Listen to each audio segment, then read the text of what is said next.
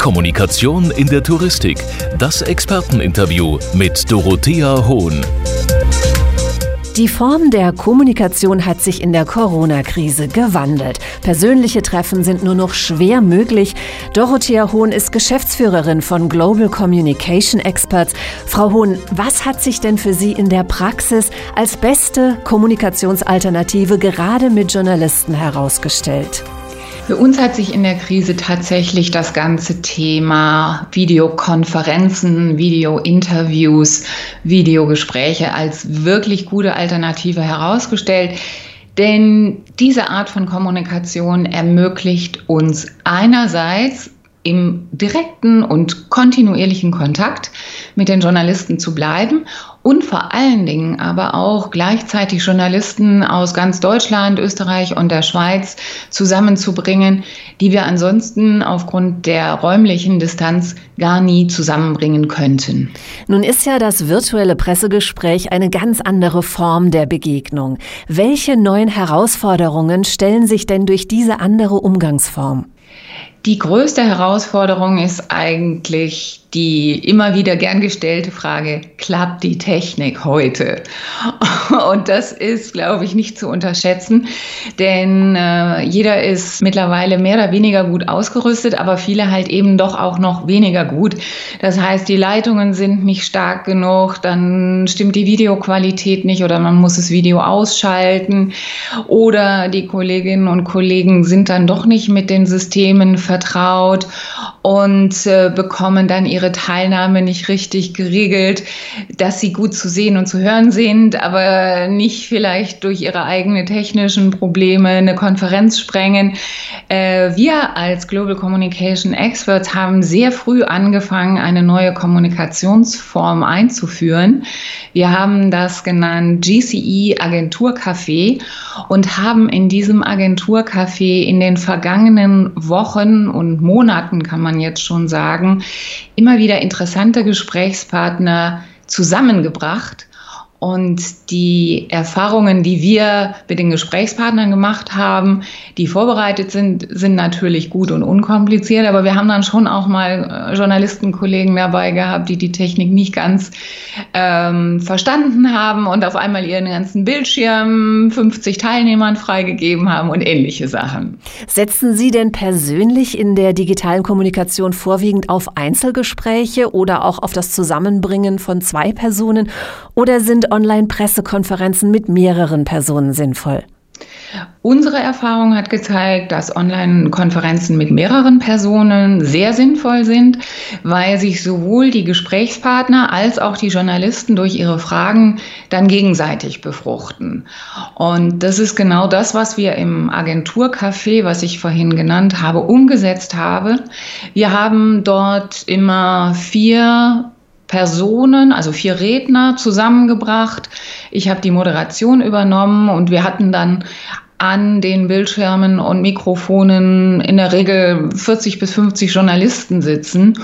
Und das Feedback war extrem gut, weil sowohl die Redner miteinander in einen guten Dialog gekommen sind, als auch viele Journalisten einfach aus unterschiedlichsten Bereichen die Möglichkeit hatten, ihre Fragen zu stellen. 50 Journalisten, das ist ja ein gewaltiges Presseecho. Worauf ist denn bei diesen Online-Pressekonferenzen, nenne ich es jetzt mal, zu achten, damit man ein so großes Presseecho erhält und damit es auch nicht langweilig wird? Wichtig ist natürlich die Formulierung eines guten Themas einer interessanten Rednerliste. Die Komposition der Rednerliste ist wichtig, denn jeder muss aus einem bestimmten Blickwinkel, nämlich seinem, entsprechende Kommentare, Informationen, aktuelle Updates geben können.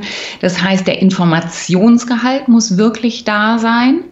Dann muss natürlich auch die Liste der eingeladenen Journalisten stimmen, so dass äh, wir, so machen wir das natürlich sehr zielgruppengenau, je nach Thema die Medien bestimmen, die dazu eingeladen sind, damit die dann auch wiederum die richtigen Fragen und Inspirationen in die Gesprächsrunde geben können.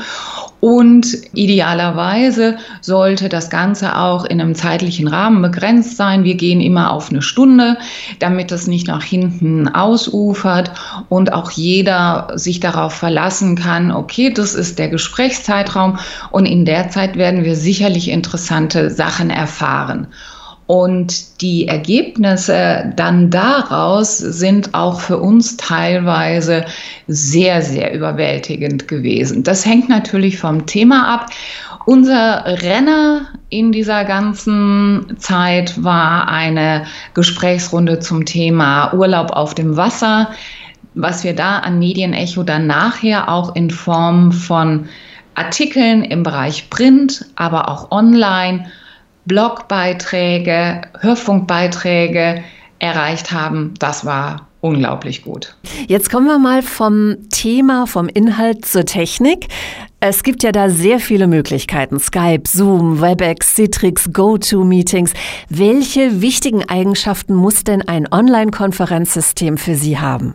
Das Wichtigste ist natürlich für ein Online-Konferenzsystem die technische Stabilität. Und wir haben die Erfahrung gemacht, dass eben nicht alle Systeme technisch stabil laufen oder abhängig von der Teilnehmerzahl nur technisch stabil sind. Das heißt, wir haben uns tatsächlich in der letzten Zeit intern auf Zoom konzentriert, denn die Erfahrung war immer die, dass es funktioniert hat. Und der zweite Punkt, der wichtig ist, ist die Bedienerfreundlichkeit für die teilnehmenden Journalisten. Wenn sich jemand erst noch mit dem System vertraut machen muss oder womöglich eigene Accounts errichten muss, um daran teilzunehmen, ist es schwierig. Also Einfachheit und technische Zuverlässigkeit. Mhm. Jetzt sind ja auch Fachmessen derzeit schwer möglich oder nicht möglich. Was halten Sie denn von Online-Tagungen? Das ist eine gute Frage. Das Thema kommt jetzt mehr und mehr, ist technisch nicht ganz einfach. Wir selber haben uns schon verschiedenste Tools auf dem Markt angeguckt, die uns alle noch nicht hundertprozentig überzeugt haben. Grundsätzlich denke ich, ist es für diesen Herbst und möglicherweise auch fürs nächste Jahr noch eine gute Alternative, die Zeit zu überbrücken, bis tatsächlich wieder Live-Messen möglich sind. Es bietet die Möglichkeit, Informationen zu transportieren. Es bietet nicht die Möglichkeit, natürlich über die Zeilen, die man zwischendrin mal auf dem Gang oder mit dem Kaffee in der Hand hört, aufschnappt, Ideen austauscht. Jegliche Form von Online-Konferenzen, Roadshows, Messen sind gut für einen echten Informationstransfer Darüber hinaus sind meiner Meinung nach die Möglichkeiten, die solche Tools bieten, begrenzt. Haben Sie Kommunikationsempfehlungen für Veranstalter solcher Online-Tagungen? Meine Kommunikationsempfehlung ist die, die wichtigste, auch hier, die Technik muss klappen und die Bedienungsfreundlichkeit ist das A und O für die Nutzer. Und Menschen wie wir, die im täglichen Umgang mit solchen Tools sind, sind mittlerweile damit vertraut. Das sind aber 95 Prozent der Teilnehmer an solchen Veranstaltungen nicht. Und das ist der Killerfaktor für alle Veranstaltungen. Sobald das System auch nur kleinste Zweifel an Benutzer wegen lässt, ist der Teilnehmer raus und der Erfolg verspielt. Jetzt haben wir gehört, es hat sich doch einiges gewandelt. Glauben Sie denn, dass bestimmte Aspekte der Touristikbranche sich durch diesen Kommunikationswandel in den letzten Monaten, dass sich das dauerhaft verändern könnte? Das könnte ich mir sehr gut vorstellen, denn wir haben gesehen, wie gut Online-Konferenzen funktionieren und sie haben vor allen Dingen den Vorteil, den ich eingangs nannte, ich bekomme Journalisten aus meinen gesamten Märkten ganz unkompliziert und teilweise auch sehr kurzfristig zu einer Konferenz zusammen, was mir im Live-Leben niemals gelingen würde. Gerade wir hier in unserer Medienlandschaft in Deutschland die wir Medien in Hamburg, in Berlin, in Düsseldorf, in Frankfurt, in Stuttgart, in ähm, Nürnberg, wo auch immer sitzen haben. Wir müssen immer durch die Lande reisen, um Journalisten tatsächlich live zu erreichen. Mit Konferenztools ist es ein Klick, egal ob der Kollege in Wien, in Zürich oder in Berlin sitzt. Wir sind alle zusammen in einem Meeting. Und ich denke, daraus werden wir für die Zukunft doch einiges an Potenzial schöpfen können. Sie haben jetzt damit schon einen Vorteil genannt. Sehen Sie eventuell noch weitere Vorteile in bestimmten digitalen Kommunikationswegen gegenüber den traditionellen Formen der Pressearbeit, die sich vielleicht auch in der Branche dauerhaft etablieren könnten? Ein weiterer Vorteil digitaler Kommunikationswege ist natürlich das Budget. Und das darf man in diesen Zeiten nicht unterschätzen, weder von Kundenseite noch von Medienseite. Es fällt für niemanden eine Anreise an. Es fällt aber natürlich auch für einen Veranstalter kein Budget an für die Anmietung von Konferenzräumen, für Caterings, für technische Ausstattung etc. Das heißt, jetzt in diesem Jahr, und ich glaube, das wird sich auch äh, sicherlich ins nächste Jahr hineintragen, ist jeder sehr daran interessiert zu schauen, wo lassen sich Budgets sinnvoll einsetzen oder auch eben nicht ausgeben oder umschiften oder für andere Dinge nutzen. Und äh, da bietet uns natürlich die digitale Welt eine ungleich komfortablere und kostengünstigere Alternative für eine Kommunikation. Hat sich denn durch diesen Kommunikationswandel auch die Reiseberichterstattung verändert? Überraschend wenig, muss ich sagen, denn die Journalisten stellen online dieselben Fragen, die sie auch ansonsten in einer Live-Pressekonferenz gestellt hätten. Und die Themen äh, sind natürlich auch sehr ähnlich.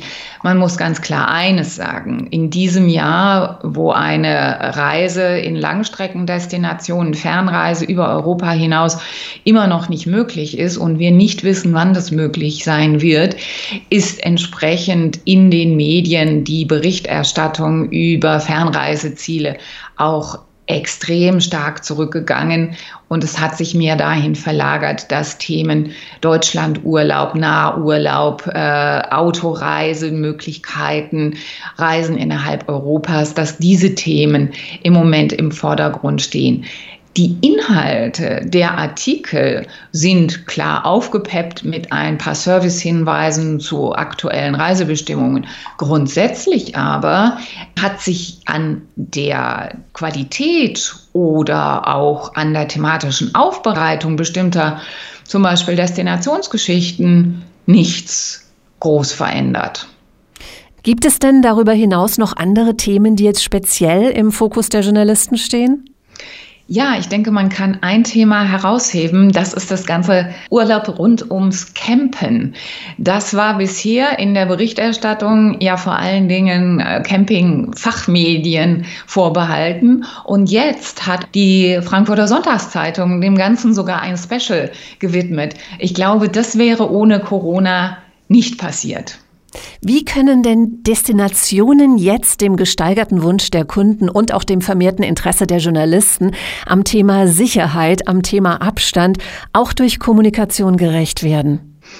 Das ist für unsere Destinationskunden und grundsätzlich natürlich für Destinationskunden dieses Jahr das große Kommunikationsthema. Jeder möchte ganz konkret wissen, wie ist, sind die Hygieneregeln auf Teneriffa? Wie sind die Abstandsregeln in Valencia? Wie verhalte ich mich auf einem Flug nach Mallorca?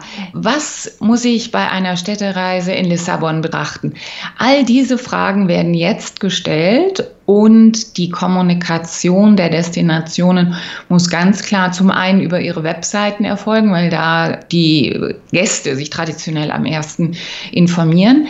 Destinationen müssen vor allen Dingen aber auch ihre Vertriebspartner informieren. Das heißt, die Reisebüros müssen wissen, was sie in der Beratung sagen können. Und wenn wir über die klassische Presse- und Öffentlichkeitsarbeit sprechen, dann ist das natürlich ein Thema, was in Pressetexten, Newslettern etc extra von uns aufgenommen wird, denn die Frage kommt als allererste Frage für jeden Reisenden heutzutage, insbesondere für die Leute, die ins Flugzeug steigen. Also ganz klar, die Kommunikation befindet sich im Wandel. Vielen Dank für diese aktuellen Hintergründe, Frau Hohn. Im nächsten Expertentalk sprechen wir dann über das Thema Touristikkommunikation in der Praxis. Kommunikation in der Touristik. Dieser Podcast wird Ihnen präsentiert von Global Communication Experts.